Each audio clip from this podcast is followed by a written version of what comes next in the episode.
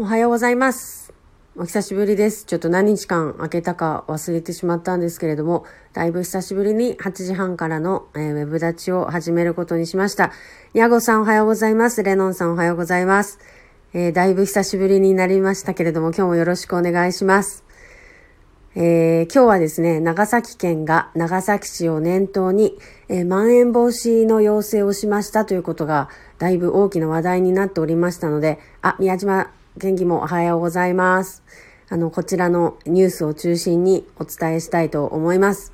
えー和解を済ませておりませんが、中村県議が、えー来る予定なんですけれども、えーちょっとお待ちください。えー久しぶりにこの、あの、ウェブ立ちのことを、えーツイッターでも告知をしようと思います。あの、この間、あの、来ていただいた方も、ヤゴさんとかもね、来ていただいたんですけれども、本当に、あの、スタンド FM だけではない音声 SNS ということで、クラブハウスも使ってますけれども、あの、ツイッターのスペースも面白かったですね。ただ、あ、ありがとうございます。えーそうですね。ということで、えーまあ、いろんなツールを使いながら、あのアプローチはしていこうと思ってます。昨日もですね、その SNS 関係のあの本を読んでいたんですけれども、例えば、ポッドキャストを聞く人はポッドキャストだし、YouTube の人は YouTube 民だし、Twitter 民は Twitter 民だし、ということで、えーその民族っていうのはそこから、あの、動かないんだそうですね。だから、それぞれのやっぱりツールを使って、とたかさんもおはようございます。ありがとうございます。その民族に対してですね、民族って面白いんですけど、あの、そこのツールを使って、その民族に向けて、こうメッセージをしていくっていうことが大事なんだそうです。やっぱり、こう、一つの、あの、SNS だけだと、やっぱりそこの島の、その民族にしか届かないと。なるほどなっていうことで。で、例えばその5つのツールがあって、まあ、ポッドキャストとかはやったことないですけど、その、まあ、スタイド FM もそうですし、えー、ツイッター、フェイスブック、あーインスタグラムとかっていうのがですね、あの、加わっていくことによって、その、ゴミ、おはようございます。おはようございます。はい。ということで、今ちょっと民族に対するメッセージの話をしてたんですけど、あの、あ、ハープさんおはようございます。よろしくお願いします民族。に対する民族って何ですか？あの、その島にだけ生息する方っていうのがいると。あの、YouTube を専門的に見る方、Twitter は Twitter の方、インスタはインスタの方っていうのがあはいはいだからやっぱりそれぞれの民族に対してそれぞれのツールを使ったあのアクションをしないと届かないと。で、その全部の民族を合わせた時に やっとこうちょっと広くいつもよりは広く人たち相手に向けてこうメッセージを発することができるっていうのをやっぱりねやらなきゃいけないらしいんですよ。そう、あっちこっち開かない。私もやっぱツイッター民で、インスタはしないですもんね。あんまり。いや、しますけど、動かしはするけど、本気で見ちゃいないみたいな。あ、っていうお話でした。で、すみません。あの、そういうわけで、えっ、と、今日のテーマはですね、その、あの長崎県が長崎市を念頭にして、まん延防止の要請をしたという大ニュースでございます。はい。よろしくお願いします。大丈夫ですか？から、はい。この話からいいいいですかね？はい、大丈夫です。はい、どうぞ。なんかこ声がちょっとさっきから途切れ途切れになってて、すみん。大丈夫ですかね？あ、はい、大丈夫です。えっと、昨、昨晩ですね。はい。昨晩、あの、速報が入ってきまして、はい。まあ、まん延防止やるということを聞いてたんですけど、まあ、ニュースでも、えっと、流れたと。はい。まあ、長崎と、えー熊熊本本と、はい。ですね。えー長崎県、ちょっと音声悪いですね。えー特殊あ、だいぶちょっと音声が途切れ途切れになっておられる感じなんですけども。すみません。はい。ほど。ちょっと一旦抜けましょうかね。あ、すいません。あ、インコさんおはようございます。民族の話をもう一回。あ、民族をちょの話をちょっとしながら、あの、再度入室されるのを待とうと思います。あ、ということで、こう、いいいはい、一回大丈夫ですよ。ですよね。そうですね。ちょっと、あの、私の方の声も途切れ途切れな状態なんでしょうか。えっ、と、ね、なかなかこれお話ししてると自分の声がどんな風に聞こえてるのかがわかんない不安感がありますよね。はい。コラボ配信だと、こう、毎回何かしらのこう不具合が生じたりするので、申し訳ないんですけれども、はい。ちょっと多めに見ていただきつつ、あの、進めたいと思います。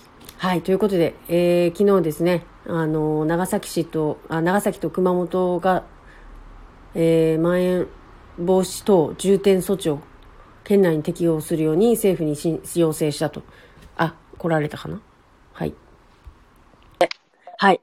まあもう東京とかに匹敵するぐらいの、まあ拡大、急拡大期みたいなうん。状態だということで、あの、まあ危機感を持っての要請だということですね。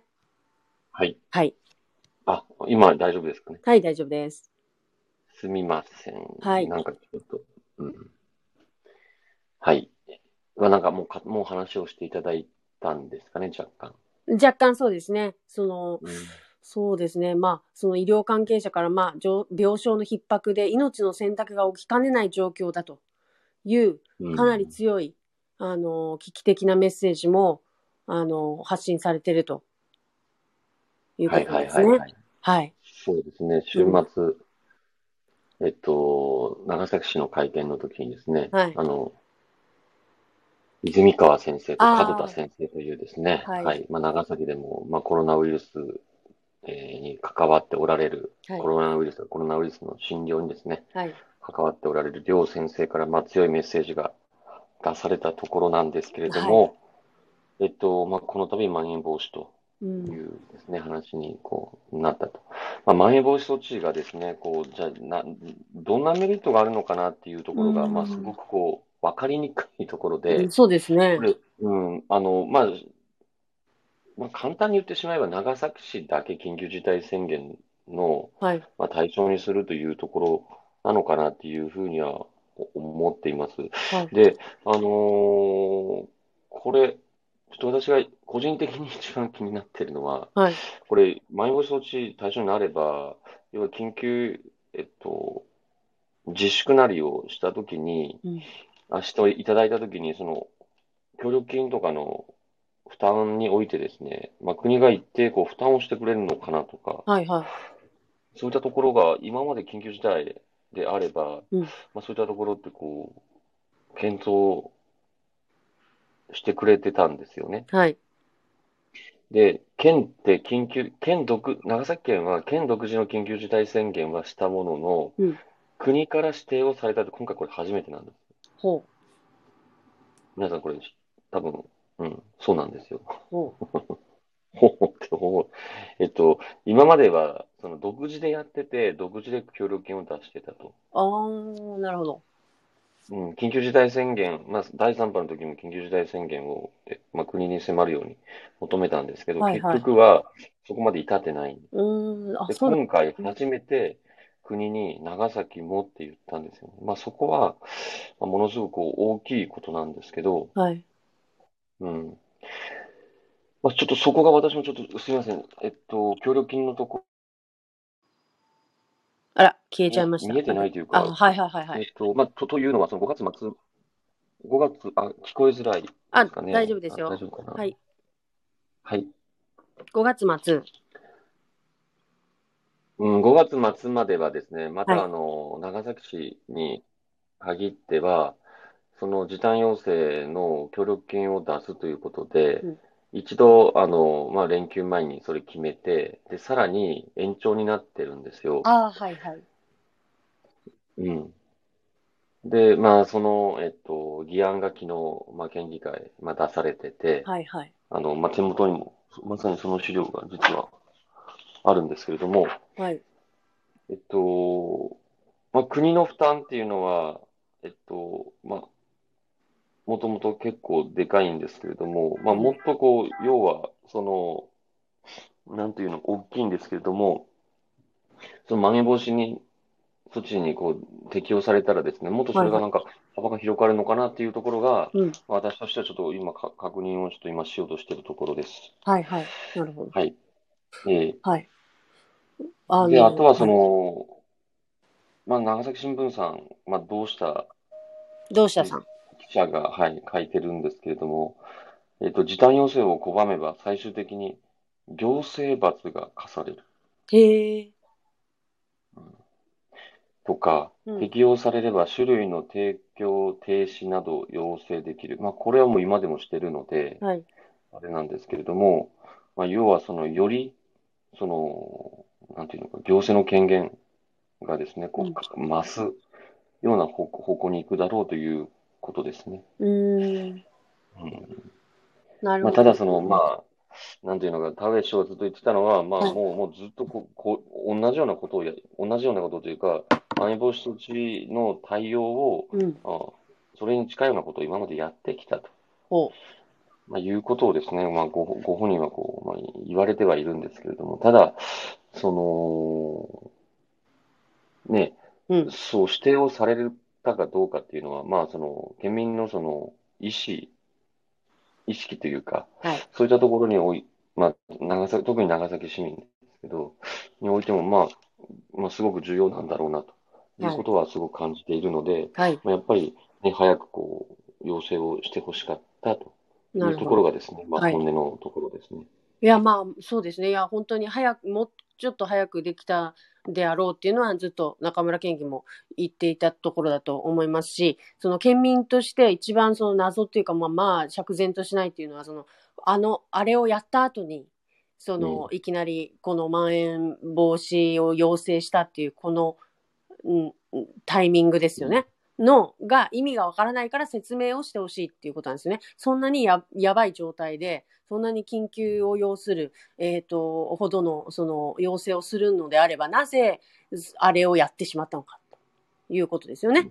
多分そこがなんで、もう、ちょっとやってること、言ってること、やってること、意味わかんないですよ、みたいな感じになってしまってるところで、言葉の、もうなんか、信頼性もないし、重みもないんですよ。やってることと言ってることがめちゃくちゃだから。だからそこはすごく自分たち自身で損なってると思うんですよね。信頼性を。行政自身が。これやばいなとうん私も思います。いくら今ね、なんかその必死になってその叫んだとしたって、いやいや、あんたたちさっきまでなんかやってたじゃないみたいなね。何とは言わないですけど、なんかそこのまあ、ね。そうそうそう。そこになんかやっぱ、え、それって本当にじゃあ従わなきゃいけないのって思う人絶対いるじゃないですか。そんな行政罰が与えられるからって言われたって、いやいや、なんか大規模にやってなんかスポンサーグッズ配ったりしてたよね、みたいな。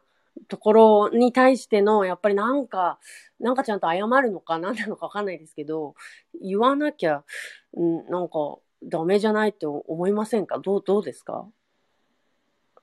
そんなことないんですか？これでいいんですかね？いやいや。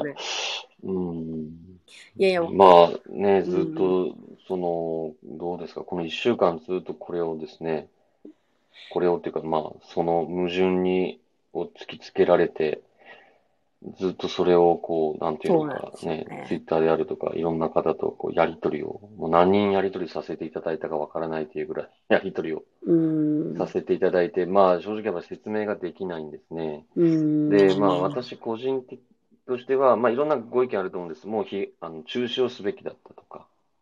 まあまあまあ、もう時間はね、戻んないから、そこはいいんだけど、じゃあ、その矛盾に対して説明すべきなんじゃないのかっていう、その、あ、今、今ですよね。そうそう、もうしょうがない、やっちまったんで、なんで、それはしょうがないんですけど、今ですね。そうです、そうです。今、、あれをなんか、なーなーにしたまんま、いや、今もう本当要請しました、みたいな、はっきり言ったぜ、政府に、みたいな、いういうことではなく、ないのかな。いや、まずその前に一言必要な言葉があって、で、その上でまん延防止措置っていうのを、その、要請しましたっていうところに、やっと言葉に重みとか、受け止める側もなんかが出てくるんじゃないのかなって思うんですけど、違うんですかね。私がなんか白黒思考な人だからなんですかね、これは。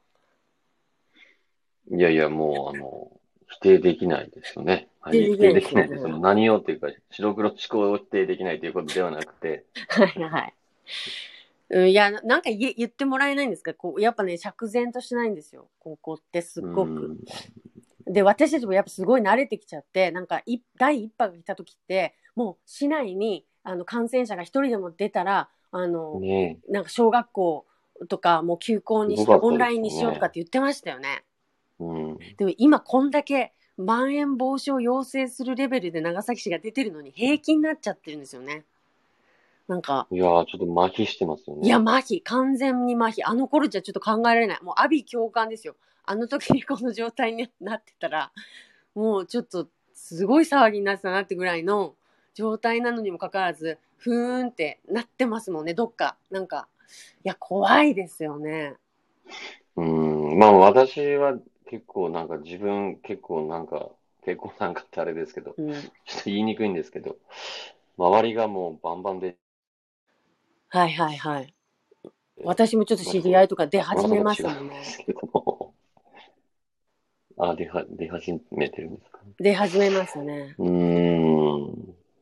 うん。まあまあ、とは言っても、その、あれですよね。なんというのか、全体的にね、その、お、後藤さんおはようございます。あおはようございます。その危機的意識が、こう、低くなってるというところでう、ん。まあ一つこの行政の導き方、引っ張り方っていうのが、なんかこう、お前らやってるじゃん、みたいな。じゃあもう別にいいやろう、みたいそうそうそな。う、そんななところも、まあ一つこう、加担してるというところが、まあ否定できないと。ですね。まあもちろん、その、なんていうのか、県がやってるから俺らもやってやろうぜ、みたいなうん。ことまでは、そんなことしてる人って実際いないと思うんですよ。うん、いや、そこまでのねいろんな。うん。批判的なご意見をいただくんですけど、はいはいその、それはなぜかというと、その人たちがやってるから、うん。こんだけ言ってくるんだと思うんですで、私は思って、そのご批判を、に向か、向か、あの、向いてますけど、はい。やっぱやってる人たちからすれば、んなんでだよ。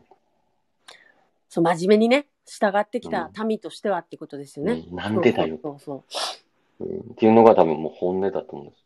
むしろこうね、そんななんていうのかもう何でもかんでもやっちゃってる人は、そう。うーん。せっかりでしたってよくね、みたいな。ね、そう、そうなると思うし。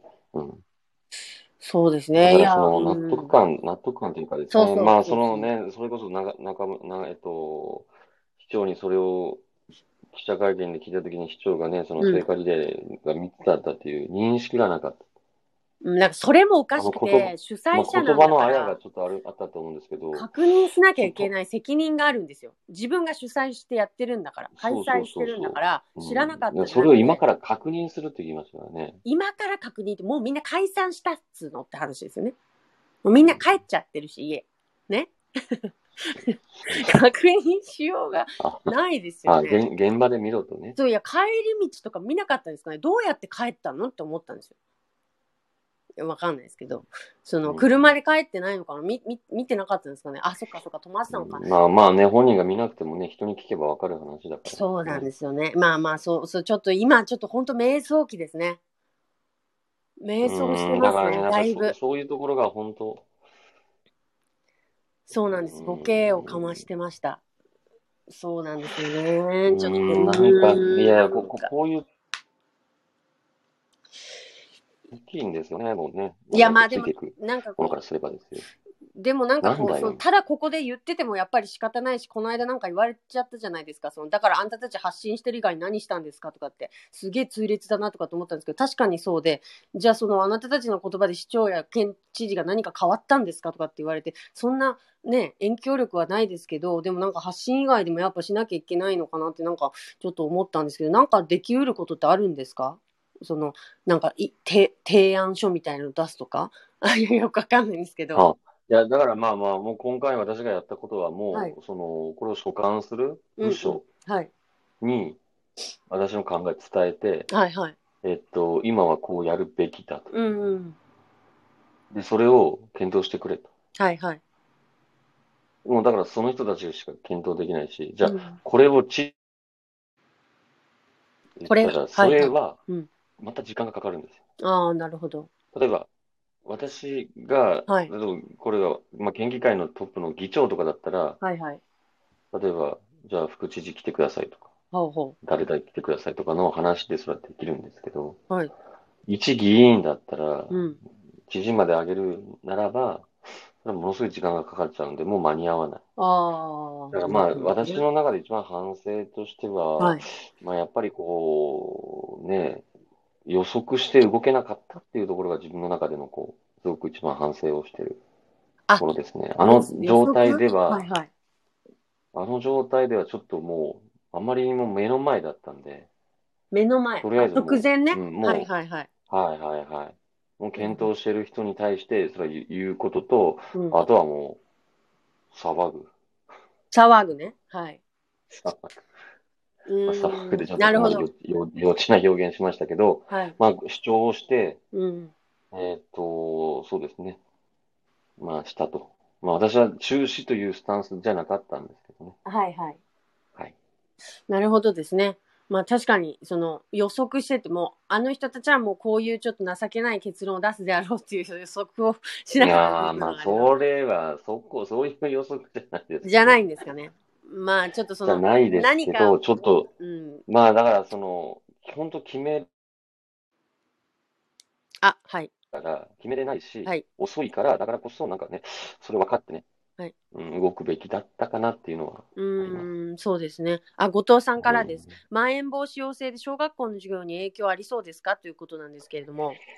えっとですね、は今のところまはそこまではないとそこま思いではすね。小学校がはい影響があるかどうかは、やっぱりそこで感染者が出る。うーん、クラスターが発生するとかっていうのが出始めてからですかね。うーん、まあ学校のクラスターって、うん。えっと、私立、私立小中学校の感染はね、ポロポロポロポロ出てはいるんですけどほうほう、生徒がなったとか、学校関係者がなったとああ、か。はいはい。な、言ってますね。うん、クラスターは確かないんじゃないかな。うんああ、なんかこう全国的にはどこだかわかんないですけど、こう長崎以外のところではね、なんかちょっと小学校でとか、あわかんない、夢かもしれないですけど、なんか出て、出てま、出てるんですか出ては出てます。うんそうですよね。うんうんうんうん。なんかそういうのがちょっと、まあいやうんもうね、学校でクラスターって起こ、起こり得ますよね、普通にね。いや、起こりえますよ。だって、奴ら、うんマスクとか舐めてますしね。存在をねあ、。マスク舐めてる。いや、そうそう、あマスクとか感染症予防の存在をちょっと、ね、子供たちはそこまで意識できてないっていうところもあるからですね。うんいや、しかも密だしね。う。うんん。そうですよ、密だしですね。いや、でもこれででも、も本当にそんなことになった時に、その、やっぱり働いている方たち、働いているお母さんのご家庭とか、じゃあ、じゃあ明日から休校ですに対応できないじゃないですか。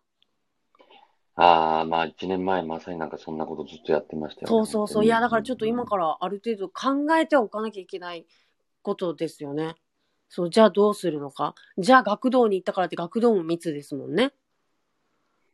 いやいや、そう、そうです、そううです。ん。だから、昨日、あの、本当なんか、け県、その国への政策要望ということで、県が、えっと、上げてたんです。あ、上げてたというか、その、県でまとめてですね、今はいから国に申し入れをしようとして、まあ、するんですけど、その内容のチェックだったんですね。昨日、議会あったんですけど。ああ、はあ、は要はその児童福祉施設、そはいの学童とか、あ。あはい、はい。そういったところの、やっぱ対策がやっぱり不足してると。あまあ、県もはっきりそこは認識してて、はい国にそれを、えっと、まあ、しっかりとやるように、あ。うん。えー申し入れをしてくれ、あげてました。まあ、私も本当それ、あの、やら、やらないといけないと思ってるんで、うんうんうんうん。うん。まあ、県、県もしっかりそこは分かってくれてるなっていうのがはい。ありました。はい。うん。あとは、あ、はいはい。あ、ごめんなさい。後藤さんから段取りが大変なんで、事前にある程度は知っておきたいということで。いや、本当ですよね。うんいきなりじゃあ明日からってなっても対応できないので、その心の準備といろんな確かに、そうですようね。ん、準備はうんできるようにしてほしいですね。だから学校からね、なんかその、お宅の Wi-Fi 環境どうですかみたいな紙とかがまた配られてきたりとかっていうような状態でしかないので、Wi-Fi 環境あったところで、親が仕事してたら、そこにつきっきりっていうのってちょっと不可能ですよね。それこそ休業する部分の保証が出るんだったらまだしもですけど、で、それって絶対現実的にありえないわけですから、うんということは休校って現実的に考えてありえないんですよね。多分全校空港が。ってことは選択的なその登校措置うん。っていうのが多分一番リアルなところなんだろうなと思うんで、それの準備はせめてえバッチリしてほしいなと。うそのうちは大丈夫、登校しなくていやれますっていうところは、お家にいてもらってっていうのができるように今から準備絶対しとかないと、まあうん絶対とかっていう言葉使う人って頭悪いって言われますよね。今ちょっと言っちゃったんですけど、はいはい。なのでそれはお願いれですよね、したいと思います。その選択的登校とオンライン授業のそのハイブリッドみたいなことで、間違いない。それです。だったら、えっと、できるってことですよね。そうです。それやったら現実的だと思います。可能な範囲内だなと思います。うんうん、うん、うん。でもうみんな分かり始めてるんで、その休校が難しいってことは。うんうんうんうんうんもうそうですよね。最近そこまで、あの、一時期、休校、休校しろという、なんか、すごかったですよね。休校中が湧いてましたよね、だいぶ。休校中っていうか、休校しろっていやわかる気持ち毎日のように絡まれて、絡まれてたそう、そうです。大変でした。ご指摘いただいててですね。そう、そうなんですよね。オンライン、そう、た、とったかさん、えっ、と、投稿オンラインと選択できるようにしてほしいですねって、本当そうですね。それで、それが、まあ、その授業を受けたってことに反映するように、やっぱ制度変えてね、いかないともいけないんでしょうしね。うんううんん、ちょっと結構、結構なスピードで進めなきゃいけないことたくさん、やっぱあるとこ思いますよ。れはそうですね。うん。休校中です。でしたっけ？でしたっけ？どうでしたっけ？いや、そうそう。休校できる組はいいんですよ。だから選択に、ね。それで絡んでた。やばい、上手に宙を刺激してしまいました、ちょっと。ああ、そうか、寝屋川市とか、えー福岡市は選択できますもんねっていうことで。そうですよね。諦めてしまいますよね。その休校に関しては。ちょなかなかね、全体としての休校が、まあ難しいところはあるので、その、まあ現実的なラインを頑張ってもらいたいなと思います。うんいくらでもあるんでね、方法は。まあそこですよね、本当にね、なんかこう行政がっていうところが。まあね、学校のし現実はなんかこう学校単位でそれをこううん。一生懸命検討してくれみたいなところも。あったりしてですね、ちょっとそこが今、かなりなんていうか現場に依存してるんだっていうあ。そうなんですかちょっ。と、はあはあ。へえ。まあ、選択的うんにどうこうっていうのは、それは、あの、各行政市長が、あの、決めるところなんですけど、はいはい。うん、まあ、やっぱりいずれにしても、そのオンラインに、に向けた準備っていうのは、やっぱり各学校がどこまでやれるか。うーん。ですねまあ、だそうですね。そうですね確かにうん教室にスマホ1台あれば、まあ iPhone でも、みんな学校の先生って iPad がなんか支給されてますよね。もう支給されてますね。そうですよね。そしたらもうそれで、あのね、ウェビナーみたいな感じで放送すりゃいいだけですからね。できるっちゃでき、すぐできますよね、多分ね。ああ、そのククラス、クラスでで、クラスのそうそう発信。そうですそうです授業の発信ですよね。そうですそうですまあただ、あとはご家庭の端末が何台あるかですよね。ご兄弟がいらっしゃる方たちとかがうんいたりとかするし。うんまだ配られてないんでね。もう、もう配られましたか？うちは2えっと、う年ちはもう生だから全部揃ってますね。なるほどですね。ちょっとそれも急がれえっると学年によ。よってちょっと多分対応が変わってきますね。うんうんうん。そうですね。うんまだ持ち帰りはダメです。あ、そうなんです家では、あ、か。家じゃ学校では使ってると思いますよ。はいはい。なるほど。まあね、小学校うん低学年はね、そんな使いこなせないですしね。あ、もうにゃごさんとか配ってある。早いですね。も、も、持ってきて帰、も持って帰ってるのかなうーん、そしたらもう、あとはつなぐだけですね。うん、うん、うんうんまあだからね、うんせっかくこう、あ、ああるの、あるし、うんあの、そこ、それが先生がね、コントロールできるものなので、うんうんまあやっぱりね、早くこう使えるようになって、うんで、ね、それがうまくいき始めれば、うんまた子供たちのスキルも上がるので、うんうんうん。本当ですうん、ね。やっぱりそこをね、もっとや、や、やっていくと。うん。まあこれ本当ね、僕の一番、一、一番って言ったらあれですけど、はい。具体的にやりたいことです。はい。はい。ありがとうございました。そしたら、あのー授業を試験ね、的にやりました。素晴らしい。あ、すごいですね。早いですね。うんうんうん。うんああ、いいですね。そうそう。だから、そうなんですよ。ええって感じですよね。だからそ、うん多分、にゃごさんの学校は頑張ってるところ。頑張ってるところなんですね。うん。そうそうそう。だから、いきなりね、多分授業を配信するとかっていうのって、すごく何段も飛び越えた状態だと思うので、それより前に、まずその普段の連絡を、その、ね、ウェブを通してやってみるとか、その、小さなことからまず学校と家庭をつなぐっていうことを、オンラインでつなぐ？オンラインでっていうのは、その、ウェビナーじゃなくてですよ。その、メールのやり取り。とか、まあ今もその緊急メールとかは配信されてますけど、もうちょっと普通のその、えっ、と、て、えっ、と、プリントとかも含めて、なんか、とか、その学校との連絡とかもそういったものにこう切り替えつつ、その延長線上に、えー授業の配信があるべきだと思うので、いろんなものがそのデジタルにな対応せず、アナログのまんま、授業だけオンラインですなんて絶対なんか、現実的じゃないじゃないですか、すごく。うん、そうそう、先生、お親も一緒にあのギガスクールなんですね。そうそうそう。親も一緒にやっぱそこはバージョンアップしていかなきゃいけないので、PTA のうん活動もそうですし、その含めてそのなんかアレルギーをなくしながら、もう対応していかなきゃなって腹をくくってほしいなと、役員としては思っていますね、今。なんかそれでさ、戦っ、ね、先日戦ったらしくすいや、戦ってない。皆さんすごい納得してくれたのでよかあった。戦ってない。いや、こっから先ですなんか子供たちうん、そうそう。子供たちに今、Google のアカウントが与えられてるんで、はいはい。